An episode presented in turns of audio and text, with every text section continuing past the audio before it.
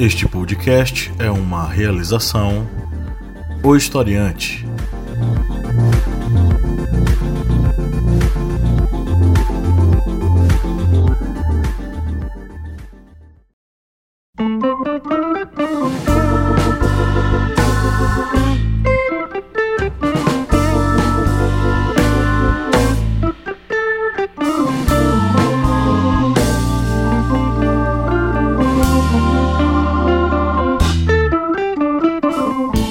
Olá, ouvintes, bem-vindos mais uma vez ao podcast do Historiante, seu podcast sobre as ciências humanas, no programa do início da semana, a Minipédia. Nessa Minipédia, a gente vai bater um papo sobre o Capitão América e as histórias em quadrinho, dando uma analisada sobre as conjunturas históricas e ideológicas também do próprio personagem. A Minipédia de hoje foi gravada numa live que nós fizemos lá no nosso canal no YouTube e ficou tão boa e tão interessante que a gente achou legal que fosse trazida aqui para o podcast. E antes de a gente entrar no conteúdo, vamos para os nossos recados recadinhos. Se você curte o historiante e segue há um bom tempo, pense aí em ser um apoiador lá no apoia.se barra historiante a partir de R$ reais mensais. Você nos ajuda a manter o projeto e né, recebe recompensas, benefícios, conteúdo exclusivo, podcasts, aulas, mini cursos exclusivos e o nosso sorteio mensal de livros. E você ainda pode participar dos nossos programas, seja sugerindo pautas, seja participando diretamente, mandando áudios, participando ao vivo, enfim. Seja um apoiador e desfrute desfrute desses benefícios no apoia.se barra historiante. E você também pode conhecer a família historiante de podcasts no seu agregador preferido.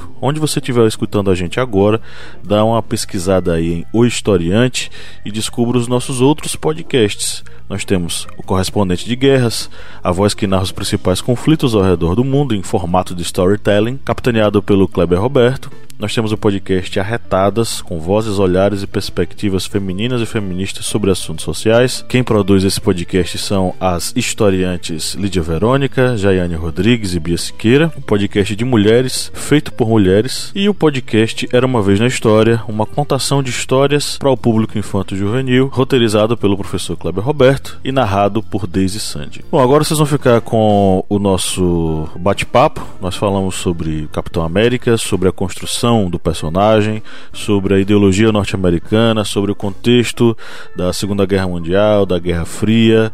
Uh, nós falamos muito sobre a ideologia imperialista norte-americana e como isso moldou ou ajudou a moldar o personagem Capitão América. Recebemos para esse bate-papo o Rodrigo Pedroso, que é professor de História e é doutorando na USP. Ele já pesquisa histórias em quadrinhos e o Capitão América foi tema da pesquisa dele de mestrado. Ele agora está no doutorado e aí ele vai falar um pouquinho também sobre a pesquisa dele. Então, vamos para a pauta. Fique agora com esse bate-papo que foi muito bom, muito enriquecedor.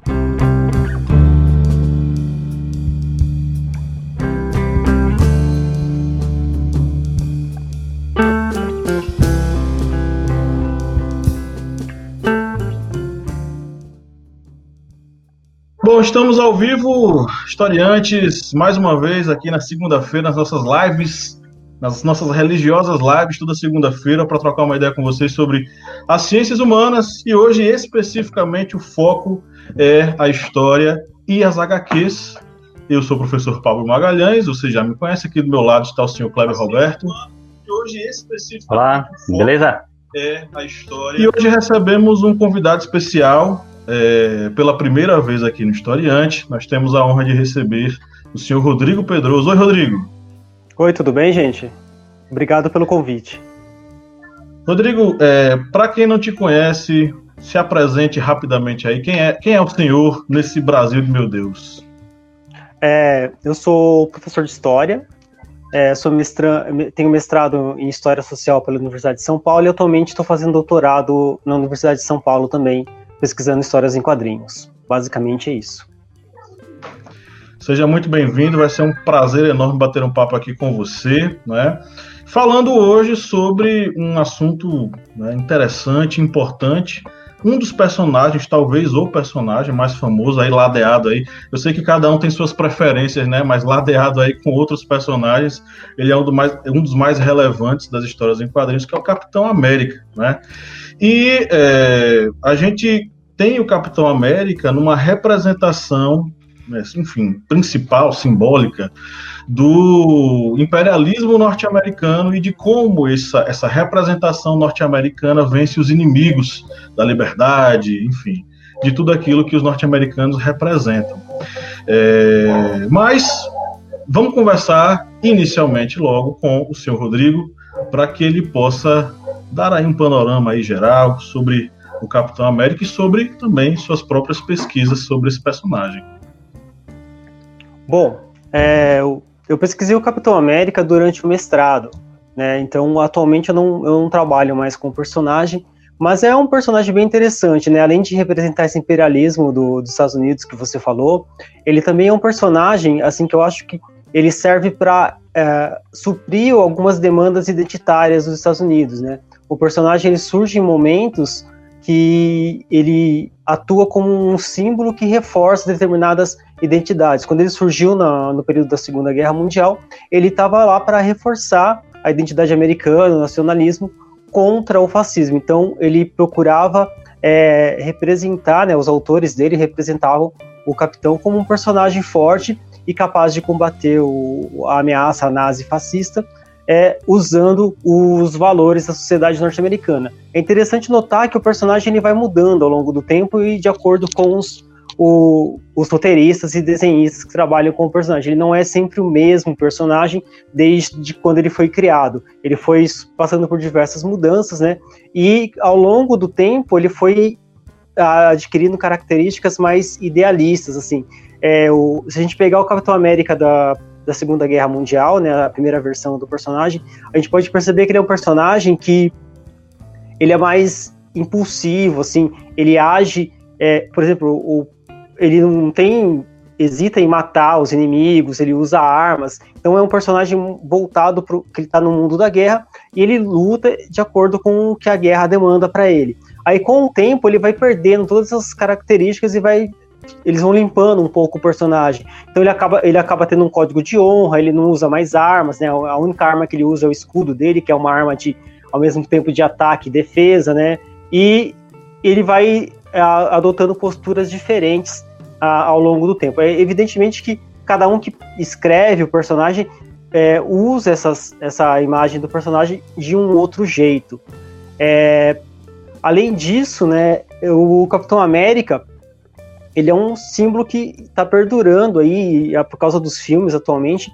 Ele ganhou um reforço assim, no, no imaginário coletivo, não só dos Estados Unidos, mas assim como do Brasil, de quem consome o personagem. Mas, é, em essência, é, o Capitão América é um personagem criado para os Estados Unidos para falar sobre os Estados Unidos. Então, ele é uma, uma fonte riquíssima para entender representações do que, que é ser um norte-americano, do que, ou melhor, estadunidense, e em determinados períodos. Então, é, o foco da minha pesquisa de, de mestrado foram algumas edições do Capitão América que saíram pós-atentados de 11 de setembro.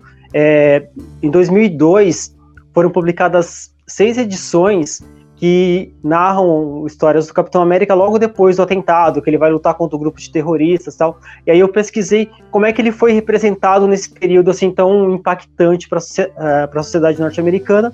E eu constatei que o personagem ele tem todo esse, esse peso simbólico, essa esse discurso simbólico de símbolo da liberdade, do liberalismo norte-americano, mas que, assim, diferente de outras é, narrativas que tinham na época do 11 de setembro, é, ele não estava procurando uma vingança. O, essas histórias em quadrinhos do Capitão América apresentam um personagem mais reflexivo, ele está tentando entender por que, que os Estados Unidos foram atacados, é, qual é a relação do terrorismo, por que, que te, os terroristas odeiam, às vezes é uma coisa que ele se pergunta ao longo da, da, das histórias em quadrinhos é por que, que eles odeiam a gente, né? Então é um, uma HQ que ao mesmo tempo expõe a tragédia, ela também faz uma reflexão sobre por que, que aconteceu aquilo, né? E acaba sugerindo que aquilo lá é fonte do imperialismo norte-americano. Então, ao mesmo tempo que ele ressalta o patriotismo, ele também critica é, certas posturas, principalmente a postura bélica e imperialista dos Estados Unidos ao longo das décadas que resultou no 11 de setembro, de acordo com os autores daquela HQ. É, Rodrigo, é, quando é, já estava acompanhando já os quadrinhos da do Capitão América, uma coisa que eu vim reparar logo no início ali é que essas modificações que vêm ocorrendo nele, no próprio personagem, já tem ali no seu início, na próprios, digamos, meses de sua criação. Porque quando ele é criado, ele é criado pouco antes da, do ataque japonês contra o Pearl Harbor. E o foco dele, do Capitão América, era, digamos, apenas é, destruir o nazismo, destruir Hitler. Quando ocorre esse ataque japonês, já muda o foco. Ele também, além do, digamos, cenário é, europeu, ele tem também esse cenário no Pacífico. E tem também, que é, é, dá para perceber, é que quando tem aqueles começam a Alemanha a desenvolver novas armas, como por exemplo os mísseis voadores, é, tem um HQ, se não me engano, que ele vai lá também para destruir essas bombas. No caso, se não me engano, é a V5 que vai atacar Nova York e aí ele vai é, para a Alemanha para destruir essa arma antes que a Alemanha nazista ataque os Estados Unidos. É, dá para perceber dentro assim deste período inicial que os próprios é, roteiristas, desenhistas, os autores de Capitão América, eles começam a, logo ali no início a adaptar o personagem às condições dos Estados Unidos dentro do desenrolar da guerra. Sim, exatamente isso, né? Conforme a guerra ela vai se desenrolando, eles vão fazendo modificações do personagem, adequando com o cenário que está se desenvolvendo. É, eu li um artigo que ele fala sobre a representação dos nazistas nas histórias em quadrinhos do Capitão América dessa época, né?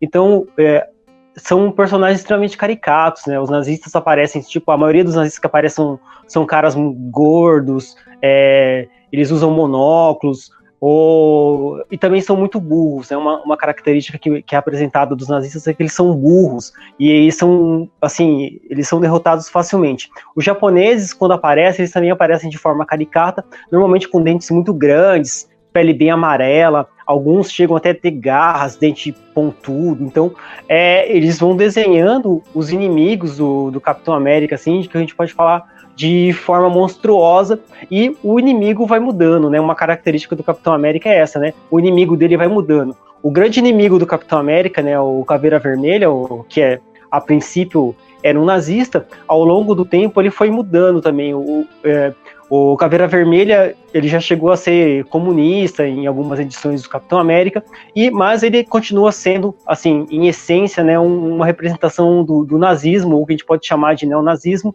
a, relacionado com aquela instituição, aquele grupo secreto lá, terrorista, a Hydra dos quadrinhos lá. Então, é, sempre tem essa mudança e essa adaptação do personagem ao contexto imediato do que está acontecendo. O Capitão América é um personagem que responde rapidamente às mudanças que estão acontecendo na sociedade, isso acontece frequentemente com o personagem. E às vezes ele é substituído, por exemplo, ele já foi substituído umas cinco vezes por outros personagens, né, durante esse período. É, quando é necessário, eles colocam outro personagem no lugar do, do Steve Rogers para ser o Capitão América. Eles fazem o Capitão América um pouco mais violento, um pouco mais uh, reacionário ou conservador, que é uma palavra melhor para explicar como é o personagem, entre outras coisas, assim, para é, tentar refletir é, algumas demandas e tentar atrair o público, né? Um, a gente não pode esquecer que uma história em quadrinhos ela é feita para vender e quanto mais você conseguir vender, melhor. Então eles adaptam o personagem para que ele venda. Quando eles acham que o personagem não está vendendo, eles promovem alguma mudança, alguma coisa fantásticas, tipo, ah, o Capitão América morreu, agora tem um outro Capitão América, aí para alavancar as vendas. Aí eles trazem o Capitão América da Morte, assim por diante. Isso é uma coisa muito recorrente é, nesse mundo de histórias em quadrinhos aí para vender e ganhar dinheiro, que é o, o foco delas. Sem dúvida, sem dúvida. É, inclusive por, pelo fato das, das histórias em quadrinhos fazerem parte da cultura de consumo, da cultura de massa, né? Então, essa, esse consumo massivo é necessário a partir do momento em que essas histórias elas são construídas com apelo vendável, com apelo de, de atingir o maior número de pessoas possível, sem identificar necessariamente é, segmentações. Hoje, talvez a gente possa falar muito sobre essa questão das segmentações, né? Porque a gente já tem hoje uma segmentação dos consumidores de quadrinho, coisa diferente, por exemplo, nos anos 30, quando a gente chega nessa fase dos quadrinhos, né, que é a fase dos super-heróis. A gente tem que entender que a gente passa por um processo, quem está assistindo a gente, é, possivelmente não, não, pode não saber disso, mas até a gente chegar nessas histórias em quadrinhos dos anos 30, dos super-heróis, a gente vai ter toda uma, toda uma história anterior ligada a tirinhas em jornais, mais associadas a, a, ao comics mesmo, né, a comédia, e daí vem o comics, o nome em inglês para as histórias em quadrinhos. É, a gente vai passar por uma fase onde esses, a, gente, a gente tem aventuras, né, só que essas aventuras não são de grandes heróis superpoderosos, são heróis comuns, vamos dizer assim, heróis que têm uma grande habilidade moral, uma grande habilidade, é, enfim, física, mas não são super ainda. Só na década de 30 e já nesse contexto da Grande Depressão, de, de, da quebra da Bolsa de 29, dos anos 30 serem, terem sido anos tão difíceis, uma década muito difícil para os norte-americanos, para o mundo inteiro, na verdade, mas os norte-americanos especificamente, que é onde essa arte vai ser desenvolvida, né, é, vai haver essa construção dessa necessidade de elementos que encarnassem, vamos dizer assim, valores ou poderes é, extraordinários. É, o que eu quero falar para você, Rodrigo, é até que ponto essa representação, por exemplo, do Capitão América é uma tentativa dos norte-americanos de criar um elemento de esperança contra o inimigo, que na época era o inimigo da Alemanha nazista. Eu acho que faz todo sentido. Ele realmente é um ele tem esse elemento de, de esperança, é uma coisa muito assim característica do personagem. O Capitão América, além de representar os Estados Unidos, ele representa a esperança. Os Estados Unidos, é, ou melhor, ele representa uma esperança de algo melhor. Ele é o cara que está lutando para um Estados Unidos melhor. Ele tá lá, ele o próprio personagem, a própria origem do personagem, né, ele era um cara que queria muito entrar na guerra, né? Ele queria lutar na Segunda Guerra Mundial, só que ele não tinha porte físico para isso. Então ele se sujeita a uma experiência que injeta um super soro nele, e aí ele vira o Capitão América e parte para lutar na guerra, né? Então ele consegue realizar o sonho dele. O Steve Rogers, né? Ele é o cara, ele é um exemplo do que o historiador Gary Gessler fala de soldado cidadão, que é aquele cidadão que ele está disposto a fazer de tudo, se sacrificar para ajudar o seu país na guerra, defender o seu país contra é, diversas ameaças. Então o Capitão América ele encara é, esse personagem, né? Ele é uma representação de um soldado cidadão que ele está disposto a tudo para salvar o seu país. Então ele tem esperança e ele acredita que ele tem o poder de mudar as coisas, né? Ele sozinho, né? Tem, tem muito individualismo na, na figura do personagem também, porque sozinho ele consegue resolver os problemas. A gente vê muito isso no, nos filmes atuais, assim. É o Capitão América dos filmes, ele é um personagem que ele é muito idealista e ele tem, ele tem certos valores morais, assim, que não necessariamente são de acordo com o governo dos Estados Unidos. É interessante falar isso. O Capitão América ele é um símbolo patriota,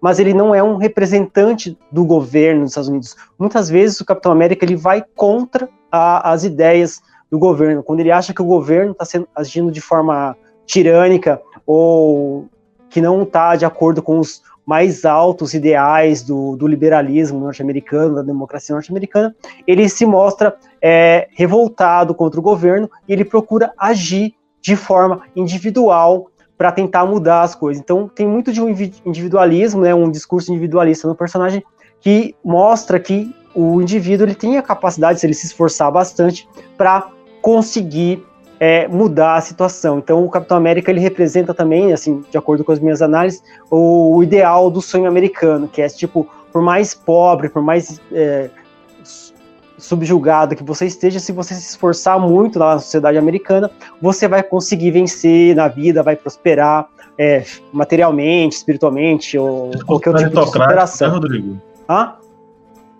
Não ouvi discurso meritocrático, né? Sim, também. É um discurso meritocrático, mas é uma coisa muito da, da sociedade norte-americana. Esse, esse sonho americano é um discurso meritocrático muito enraizado na sociedade norte-americana e todos os personagens, se você for procurar, principalmente esses mais patriotas, você vai encontrar isso. É sempre alguém que superou alguma coisa. Você pega o Homem-Aranha, ele era um adolescente lá, ele fez, ele fez ele não, não agiu para ajudar o tio dele lá, o tio dele morreu, e aí ele carrega essa culpa e ele tenta superar aquilo, tentando ajudar as pessoas. Isso está muito nos super-heróis, né? Eles tentam a, ajudar as pessoas a superar os problemas dela. E o super-herói, ele tem um fardo, né? Como ele é uma pessoa especial, ele meio que é obrigado a ajudar as outras pessoas. Mas isso aí depende muito de cada personagem e foi mudando ao longo do desenvolvimento dos quadrinhos nos Estados Unidos. Um desses detalhes que eu acho que tem influência sobre o personagem, a própria criação do Capitão América,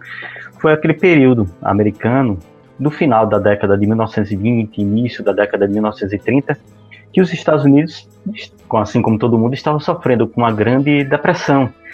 E devido a essa grande depressão, há aquela política maior de isolacionismo americano, há uma política maior de um certo patriotismo a mais. E tudo isso carregado, logicamente, em meio a uma população que estava sofrendo é, devido ao colapso econômico, no colapso praticamente social, já que toda estrutura tinha se fragilizado com uma grande depressão. E aí, Rodrigo, o que eu pergunto para você, isso aí é realmente sentir essa dúvida quando eu estava pesquisando para esse essa live, é se essa grande depressão que ocorreu nos Estados Unidos, em todo o mundo, no final da década de 1920, 1929 para 1930, será que isso tem alguma influência sobre a criação do próprio personagem Capitão América? Eu acredito que tenha, porque os criadores eles, so, eles sofreram com, com a Grande Depressão, né? Todos os, o, grande parte do, dos criadores de quadrinhos naquela época eles sofreram bastante com, com a Grande Depressão. Tem uma história em quadrinho do, do Will Eisner chamada O Sonhador, e trata desse período. Will Eisner é meio que é uma história meio autobiográfica. O próprio Will Eisner ele conta das suas experiências com outros produtores de quadrinhos nesse período aí da, da depressão, como eles se esforçavam para produzir uma história em quadrinho e vender essa história em quadrinho para poder sobreviver. Eles ganhavam muito pouco e a grande parte desses produtores de quadrinhos, autores de quadrinhos do, uh, do começo aí do, do super-heróis dos Unidos, eles são de origem judaica, né? Então, tem um livro que chama Os Homens da Manhã, que fala sobre esse começo aí, de como que esses é, autores judeus, eles produziam quadrinhos como uma forma de, de escapismo, né? Eles eram um jeito de tentar ganhar a vida, mas também era um escapismo, né? Eles estavam em condições sociais muito ruins, é, a maioria deles eram adolescentes, chegando na vida adulta, e eles estavam procurando um jeito de sobreviver, e os super-heróis que eles faziam, né, tipo o Superman e posteriormente o Capitão América, eles eram um escapismo, uma forma desses autores é, escaparem da, da realidade deles, né, enquanto eles estavam lá fazendo o trabalho deles, eles estavam pensando em um mundo diferente, em alguém que pudesse ajudá-los, resolver os problemas, né? Alguém que tivesse poder de fato para resolver aquela situação. Acredito que todos os super-heróis, né, eles têm no fundo essa origem aí da Grande Depressão e representam esse período de crise, porque os autores viviam, né? O super-herói, o super-herói, ele pode não estar tá no, no, período de crise, né? O super-herói ele pode estar tá superando aquele momento, mas é um reflexo do, do autor, né? O autor ele quer que aquilo supere, ele também quer vender uma, uma mensagem de esperança para quem está lendo, para quem está consumindo aquelas histórias em quadrinhos naquele período tão ruim da história deles, assim, economicamente falando. É, e é, também tem essa questão dessa construção cultural, é, histórica, na verdade, né? A gente sabe, né? A quebra da bolsa e a situação econômica ela avassalou o mundo inteiro e as pessoas elas são filhas, filhas de seu tempo, né? Elas são fruto desse tempo e as suas produções elas não refletem muito aquilo que é construído nesse período. Mas também dá para identificar nessa construção dos super-heróis principalmente a galera pós década de 30, né? Superman, o Capitão América, esses heróis com grandes poderes. A gente pode identificar aí também uma referência, uma influência de um pensamento mitológico na contemporaneidade, ou referências a esses heróis mitológicos nessa construção desses heróis especificamente também o Capitão América?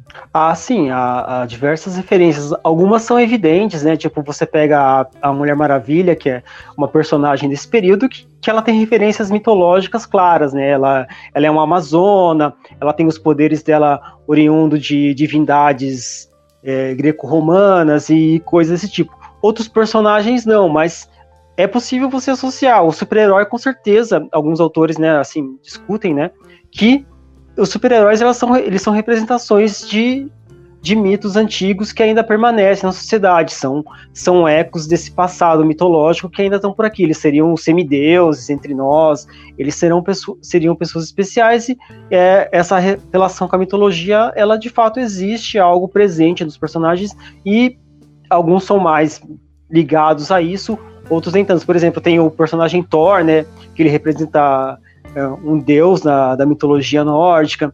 É, na Marvel também tem o Hércules, né, que é um semideus, né, e por aí vai. Se a gente ficar procurando, tem muitas referências. É, eu acho que sim, eu acho que faz sentido pensar os super-heróis como um mito, assim como o mito de semideuses que ainda está permanente e foi reconfigurado aqui na nossa sociedade contemporânea para dar vazão a, a outros tipos de ideia, né? Tipo nacionalismo, patriotismo, entre outras coisas que, que os quadrinhos e os super-heróis podem ser utilizados. E eu tinha outra coisa também para perguntar. Nessa, nessa mesma esteira, né, e bom que você falou sobre nacionalismo, a gente sabe que você acabou de falar né, que existe essa construção dos inimigos do Capitão América, né, que são caricaturados, eles são aqueles, aqueles caras mais gordos, mais fracos, mais estranhos.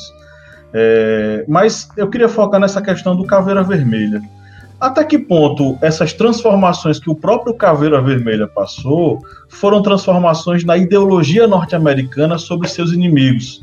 Porque a gente sabe que a gente vai ter aí um processo de construção do Caveira Vermelha enquanto representação do, do nazista, o nazista sendo o inimigo principal. É, só que a gente vai passar por essas transformações, o Caveira vai passar por essas transformações, chegando até, enfim, a ser, a ser comunista.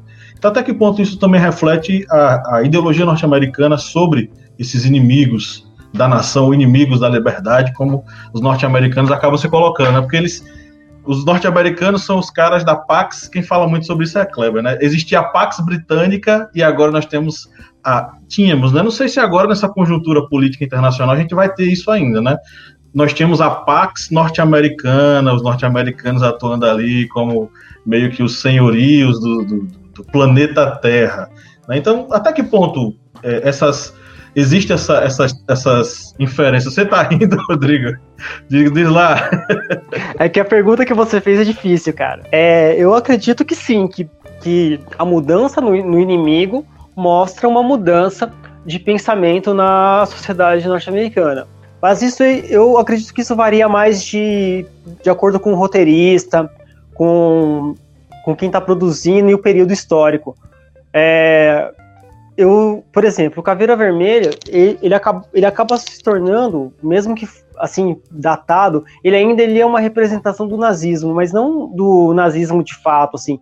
É interessante notar que nas histórias em quadrinhos o nazismo ele não é representado, pelo menos no, no período da guerra, né, no período da Segunda Guerra Mundial, ele não era representado assim de forma real, assim, grande grande coisas que faziam parte do nazismo não eram mencionados nos quadrinhos, tipo racismo, né, o, o, antissemitismo, essas coisas não. Os nazistas eles eram mais representados como monstros, caras que queriam dominar o mundo, destruir tudo. A motivação dos nazistas ela não era muito clara. Com o tempo, né, somente com depois da guerra, os nazistas eles começam a aparecer nas histórias dos quadrinhos de uma forma mais realista e menos caricata. Né? E, e, isso vai mudando. Grande parte dos vilões das histórias em quadrinhos, eles vão mudando ao longo do tempo. A princípio eles eram muito caricatos, muito fáceis de serem derrotados, e eles vão ganhando mais profundidade com o tempo. Eles vão se tornando personagens mais interessantes do, do que eram no passado. Né? Então o Caveira Vermelho, é, Caveira Vermelha, né? Ele acaba ganhando uma profundidade maior que ele não tinha no passado. No passado ele era um cara nazista que ele queria é, derrotar os Estados Unidos, ele fazia parte de, da empreitada lá de acabar com os valores norte-americanos, e com o tempo ele foi mudando, né? Ele foi a, aderindo a outras ideias, né? O vilão, ele foi procurando outras coisas para se identificar e fazer, continuar fazendo a, o mal, né? O que é considerado um mal para os norte-americanos, né? Que eles querem, tipo, é, o mal é tudo que atenta contra a sociedade deles, né? E o que, a, e o que é considerado um mal para eles vai mudando ao longo do tempo, né? Na Segunda Guerra eram os nazistas, durante após a Segunda Guerra, que é o período da Guerra Fria, são os comunistas, mas é, o Stan Lee, que no, nos anos 60 ele descongela o Capitão América e traz o Capitão América de volta para as histórias em quadrinhos, ele percebeu que ficar batendo na tecla do comunismo, contra o comunismo, era uma coisa que não vendia muita história em quadrinhos. Então ele começou a mudar as histórias em quadrinhos e a introduzir elementos é, que dialogavam com as mudanças sociais dos anos 60. Então, tem muita coisa de referência à contracultura norte-americana, é, movimento negro, entre outras coisas. Então, é, vai mudando a necessidade que tem para vender quadrinhos. Eles vão é, introduzindo coisa. Ah, ele vê que não está vendendo bem o quadrinho, eles mudam e colocam uma coisa.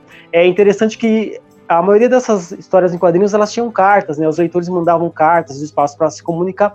Eu estava lendo algumas recentemente, assim, principalmente do, dos anos 60, e tinha uh, autor, é, leitores que estavam reclamando que o Capitão América ficava perdendo muito tempo lutando contra comunista, que ele devia se preocupar com as condições sociais dos Estados Unidos da época.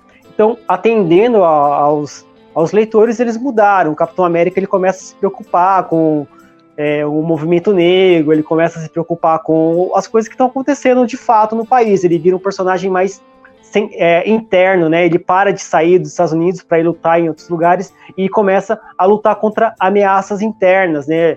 Tem uma, tem uma série de histórias em quadrinhos do Capitão América que chama O Império Secreto. Eu acho que é esse o nome, agora estou meio em dúvida agora que é uma história que o Capitão América ele descobre uma conspiração dentro do próprio governo dos Estados Unidos para é, minar a sociedade norte-americana. E no final da, da história, é, fica meio que sugerido que quem está por trás dessa associação secreta é o próprio presidente dos Estados Unidos, ele que está é, tramando para destruir os mais elevados valores norte-americanos. Então, é, tem todo esse papel de quem é o inimigo, né? Às vezes o inimigo do Capitão América não é o nazista com, com cabeça de caveira vermelha, é o próprio presidente, é o próprio é, é o empresário que quer fazer mal para a comunidade. Tem algumas histórias do Capitão América que ele luta contra empresários que querem é, que estão despejando gente do bairro onde o Capitão América mora, tal. Então tem, tem vai mudando muito o personagem. Então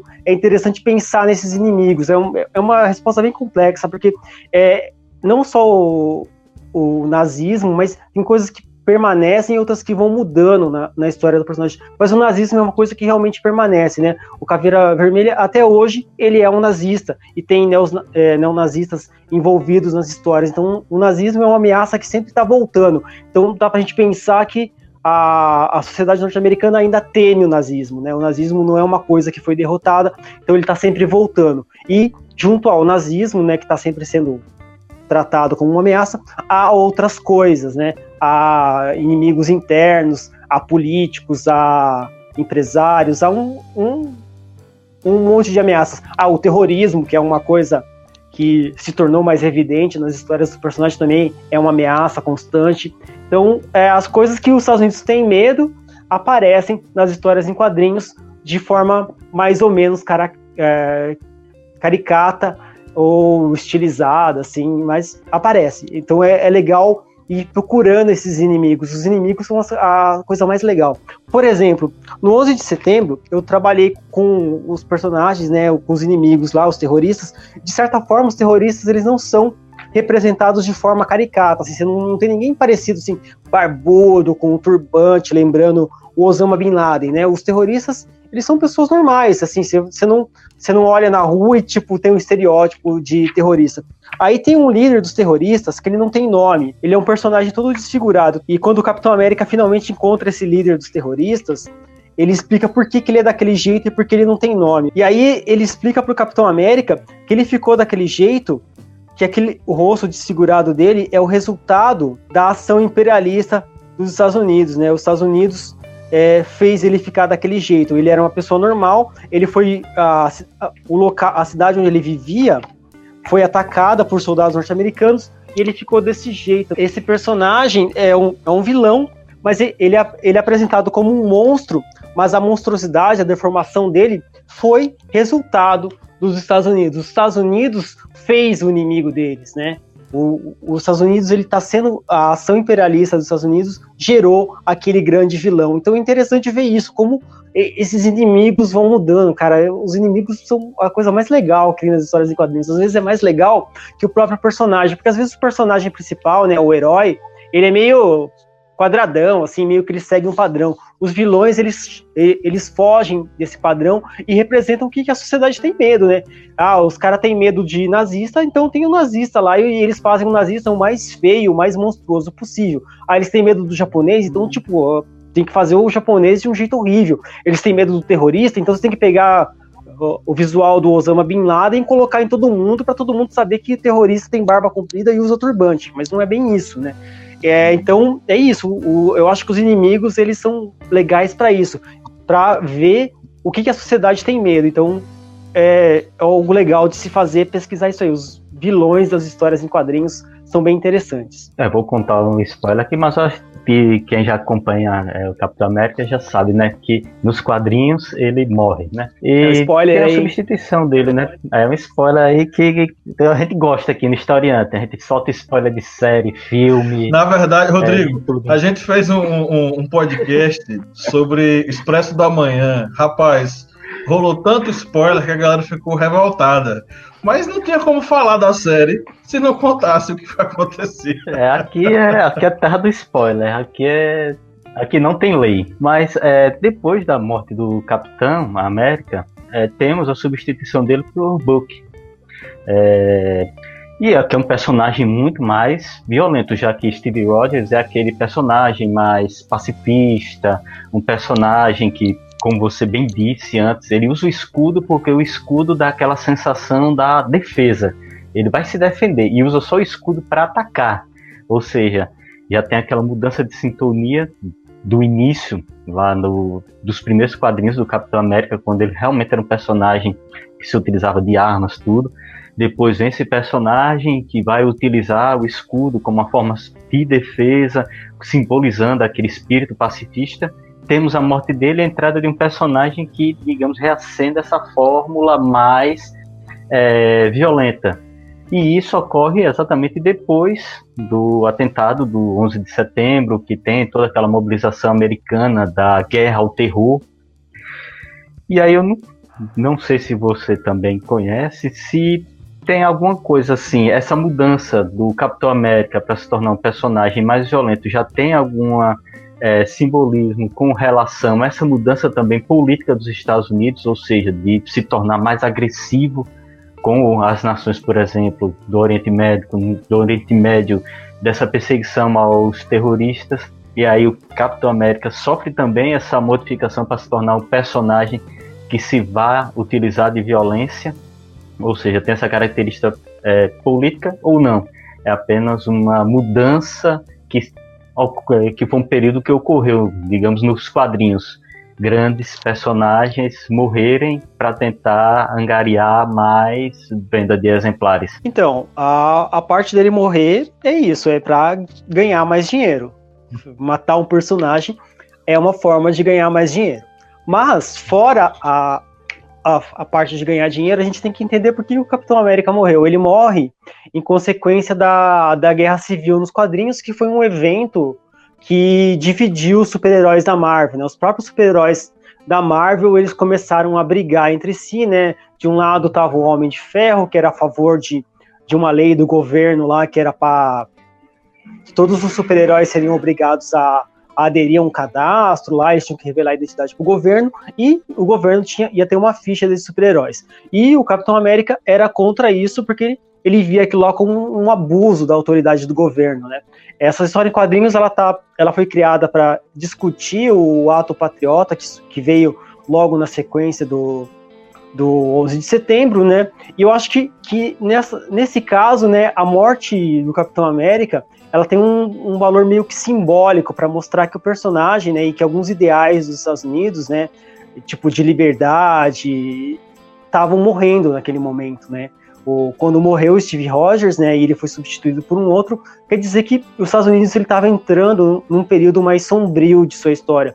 Eu acho que a substituição é, do Steve Rogers pelo Buck é isso, cara, mostrando os autores eles estão mostrando que os Estados Unidos ele entrou num período mais sombrio e o Capitão América é um Capitão América um pouco mais violento, que age de, de uma forma é, mais assim truculenta contra, contra os, os, vilões. Então eu acho que o Buck é uma versão sombria do Capitão América para representar e dialogar, né, com, com um período que os autores e talvez a própria Marvel estava vendo como um período sombrio assim para as tão é, defendidas liberdades. Assim. Então a morte do Capitão América para mim ela está representando isso também é um negócio para ganhar dinheiro. É, agora, eu queria saber, Rodrigo, o que é que você achou da adaptação do Capitão América para as telonas? Porque eu sei que alguns amigos meus que acompanham a HQ com mais paixão não gostaram tanto.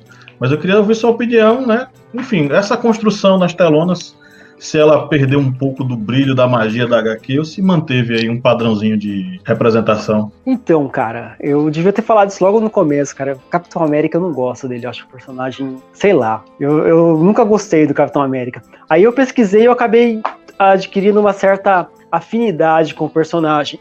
Eu acho a representação do filme boa, cara. Eu achei bem legal, assim. Eu gostei bastante do primeiro filme, assim, não, não porque, nossa, é uma grande obra cinematográfica, mas porque é, eu gostei daquela, principalmente daquela mudança que fizeram com o personagem, que ele é meio tipo um palhaço que tá fantasiado, andando lá no, no meio dos soldados de verdade, nas tropas. Eu achei muito legal essa sacada do filme. Para mim, a melhor coisa que fizeram no filme foi isso: colocar o Steve Rogers, lá o Capitão América, com um palhaço andando no meio dos soldados, lá fazendo um showzinho para entender as, as, tropas. Eu achei muito legal essa sacada do filme, do, do, primeiro filme do Capitão América, eu achei muito bom. Assim. Que é uma, é, que é uma sensível modifica, é uma modificação bem sensível em relação aos quadrinhos, né? Porque nos Sim, quadrinhos ele não passa por esse por período palhaço, ele já entra com uma máquina de guerra e tal. Sim, é, então eu achei mais, achei mais legal essa parte, assim, eu gostei bastante dessa sacada de quem fez o filme, nem lembro o nome de diretor, nada, mas eu achei bem legal. Já os outros, assim, eu acho bem mais ou menos, assim, eu, e a atuação dele, assim, nos filmes dos Vingadores é bem legal, eu acho que, que tá bem caracterizado, cara, ele, ele, tá, ele representa bem o personagem, é, atual, assim, do, da versão mais atual do Capitão América. É um personagem que não faz muita diferença, assim, ele é o cara legal, o escoteiro, bonzinho, que segue as regras e bate em todo mundo. Eu acho que tá bem caracterizado, assim, não, não tá fugindo do que que é. A não ser que, sei lá, o que, que o pessoal critica exatamente. Eu acho bom, assim. Eu vou fazer uma pergunta aqui para Rodrigo, que é uma pergunta que eu acho que vai dar confusão ou vai ter gente que vai concordar e discordar, mas é uma pergunta simples. Rodrigo, qual é o personagem de, da Marvel que vai simbolizar mais assim, digamos, o espírito do capitalismo americano. É o Capitão América por ser o espírito patriota, é aquele que vai defender a América, que já tem as cores da América em seu próprio traje, ou o Homem de Ferro, que é o rico Tony Stark, que aquele que detém uma fortuna, é fortuna, é filântropo bilionário e é aquele que simboliza, digamos, a ostentação. Qual desses dois vai simbolizar o capitalismo americano? Eu acho que o capitalismo em si, né, a ideia do, do empreendedorismo norte-americano, do, do, é, do faça você mesmo, junte fortuna, é, tenha sucesso na vida, é representado pelo Tony Stark, né? O Homem de Ferro. Ele é a representação dessa parte mais é, financeira do, da prosperidade norte-americana. Já o Capitão América, ele é uma representação de, de um ideal, né? Eles são meio que faces, duas faces da mesma moeda, né? Um é o ideal, né? Algo mais motivacional, assim, tipo o Capitão América seria um personagem de, de autoajuda, e o Capitão América é o, aquele personagem mesmo do, do dinheiro, tipo do, do, sucesso, o cara financeiramente bem sucedido, que tem é, boas relações com o governo, com todo mundo, assim. É, eu acho que do meu ponto de vista, é o Homem de Ferro, né? O Capitão América ele representa uma outra coisa, um, um ideal que talvez não tenha muito a ver com o dinheiro, com, com, com o financeiro, assim, ele seja um negócio mais espiritual, assim, algo mais elevado do que o dinheiro. Pelo menos é essa impressão que passa a leitura. Mas também varia de momento para momento. Mas não estou conseguindo me lembrar de nenhum momento assim que o Capitão América se tornou um cara assim desesperado por dinheiro, assim. Não lembro de nenhuma que eu li assim. Ele encarna mais o espírito, né, patriótico de luta pela liberdade, enfim.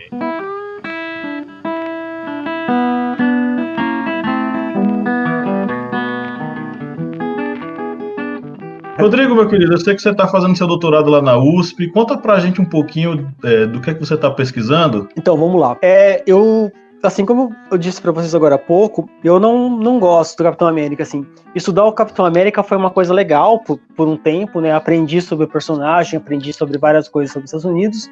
E é, eu comecei a me interessar, assim, eu, ou melhor, eu percebi que o personagem, né, ele tem um, uma certa é, conotação é, utópica, né? O, o, Capitão América ele tá, ele tem ideais utópicos que movem ele, né? Ele seria um símbolo da, da utopia, né? do, do que pode ter de melhor para os Estados Unidos. Aí eu comecei a pensar que como seria o contrário disso, né? Se, se existiriam super-heróis patrióticos que são distópicos ou que trabalham com a ideia de distopia, né? Que trabalham com a ideia de um, um mundo pior, né? O Capitão América ele busca um mundo melhor. E mas aí eu fiquei pensando como seria um personagem patriota que vive num mundo ruim ou não ou tá dentro de, de, uma de uma narrativa que a gente pode considerar distópica. Aí eu comecei a pesquisar e encontrei três histórias em quadrinhos que se encaixavam nessa ideia que eu tive. A primeira é essa aqui, que chama American Flag, tá aparecendo direito? Tá. American Flag. A outra, essa aqui, Martial Law. Tá aparecendo? Ah, sim. Ok. E por último, eu peguei essa história em quadrinho aqui, que é a Martha Washington. Tá aparecendo? Sim. Beleza. Então, esses três personagens aqui, eles são tipo versões do Capitão América, só que eles vivem em, em futuros é, distópicos dos Estados Unidos. O, o, primeiro quadrinho, lá, o do American Flag, é bem interessante a história. É, a União Soviética dos Estados Unidos, eles foram embora da Terra, né? A Terra passou por um colapso nuclear ambiental e uh, os mais ricos da, dos Estados Unidos e da União Soviética se mudaram da Terra. Os ricos dos Estados Unidos e o governo dos Estados Unidos se mudaram para Marte, o planeta Marte, e o, a, a, elite do poder da, da União Soviética se mudou para a Lua e deixaram a Terra a, abandonada aos cuidados de uma grande corporação chamada Plex, que era encarregada de é, consertar os Estados Unidos e o mundo. E aí as histórias contam a, as aventuras de um personagem chamado Ruben Flag, que ele é um segurança de um shopping lá, e ele tem um, uma ambição de é tentar resolver os problemas, assim, e ao longo das narrativas ele vai tentando combater a corporação e fazer alguma diferença naquele mundo distópico.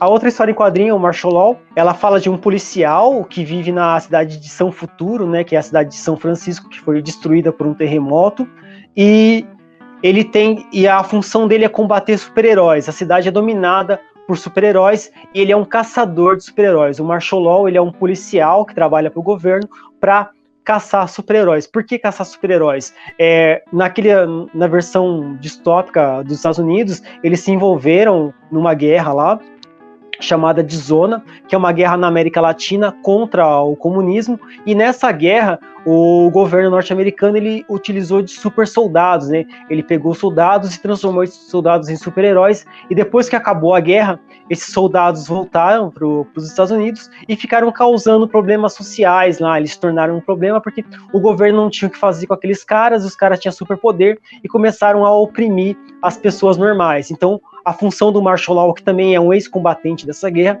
é combater é, esses soldados que voltaram da guerra com superpoderes e tentar manter a sociedade mais ou menos é, organizada. E a última, né, que é a, a Martha Washington, ela é uma personagem criada pelo Frank Miller e o Dave Gibbons. Ela é uma mulher negra que também vive numa versão distópica dos Estados Unidos que foi é, dominada por um presidente autoritário que está no, no poder há mais de 20 anos e ao mesmo tempo os Estados Unidos está passando por uma outra guerra civil. Os Estados Unidos se dividiu em mais ou menos uns 20 é, países independentes, e a função dessa personagem é reunificar os Estados Unidos, né? Ela acaba conseguindo isso e ela cria um, um grupo é, paramilitar que tenta levar a, a liberdade e os valores norte-americanos para outras partes do mundo. São histórias em quadrinhos assim bem interessantes e com, com, um teor patriótico bem forte e elas trabalham com isso. Então a minha pesquisa de doutorado é mais ou menos essa assim, em linhas gerais, é tentar entender como é, a distopia dialoga com o contexto dos Estados Unidos dos anos 80 e 90. Bom, as pesquisas estão avançadas? Você está chegando ao final do doutorado ou ainda vai levar um tempinho? Eu tô no fim, cara. Meu prazo acaba agora em outubro. Já tá, a tese já está escrita, eu só estou esperando ver como é que vai ficar esse mundo aqui pós-pandemia para ver como vai ser. Esse mundo pandêmico, né, que infelizmente nós estamos tendo que nos virar. É, provavelmente é... eu vou fazer uma defesa online, cara. Eu tô só esperando para ver como é que vai ser. Show de bola. Nós desejamos sucesso para você, né? Pesquisa Obrigado. gigante. Já vi só pela sua explicação aqui rapidamente que foi uma coisa que você se envolveu muito, né? E eu gostaria também, a gente tá chegando ao final da nossa live, de convidá-la a retornar aqui com outras pautas, com outras ideias, com outras é, enfim, com outras HQs que a gente possa debater. Ah, tá. HQ sempre tem um monte, a gente pode falar de, de várias coisas, assim. Eu também trabalho com coisas de cinema também, a gente pode falar sobre cinema também. Tem alguns artigos sobre cinema que eu. E educação também, a gente pode falar também sobre ensino de história, essas coisas fazem parte aí. Sinta-se convidado a retornar aqui. É, eu tô olhando aqui, a minha gata está miando aqui ao meu lado. Home office tem disso, né? Os gatos. Faz eles... parte. Bom, então chegamos ao final dessa live, gente. É, muito obrigado, Rodrigo, mais uma vez. Para quem é de podcast, vai acompanhar o programa no seu agregador preferido, tá? Spotify, Deezer, Google Podcasts, Apple Podcasts, aonde você quiser, você vai nos encontrar lá. É, e eu acho que foi uma, uma live extremamente enriquecedora. Oh, o Sávio Royce acabou de mandar uma mensagem aqui, viu, Rodrigo? Fala ah, do Sávio, livro. abraço aí, Sávio. O livro de Rodrigo está na Amazon. Sávio, é, lembrando Rodrigo de falar do livro dele, né? Fala, Rodrigo, do seu livro. Ah, então, a minha dissertação ela foi publicada em livro, que é esse aqui, ó. Vestindo ainda mais a bandeira dos Estados Unidos. É, como o Sábio falou, tem na Amazon e tem no site da editora, Paco Editorial. É só procurar na internet que tem lá para quem tiver interessado em comprar, dar um apoio aí, eu agradeço. Quase esquecendo, hein, Rodrigo? É, vai a dica de leitura, viu, gente? Vamos aproveitar é. esse período para ler. É isso esse, aí. E aí esse livro está no meio só assim impresso ou tem também ele também é, em Kindle, e-book? Tem, tem, tem tudo. Tem, tem e-book, tem impresso, tem, tem a minha dissertação que tá que é praticamente igual ao livro. Quem quiser pegar de graça, tem no site da USP lá, é só procurar. Tem várias formas aí. Eu, eu quero mais é que leiam e divulguem o livro o trabalho. Pois é. Rodrigo, meu querido, muito obrigado. Meu querido Kleber, como sempre, meu amigo de sempre. Valeu, valeu. Vamos dar um tchau pra galera.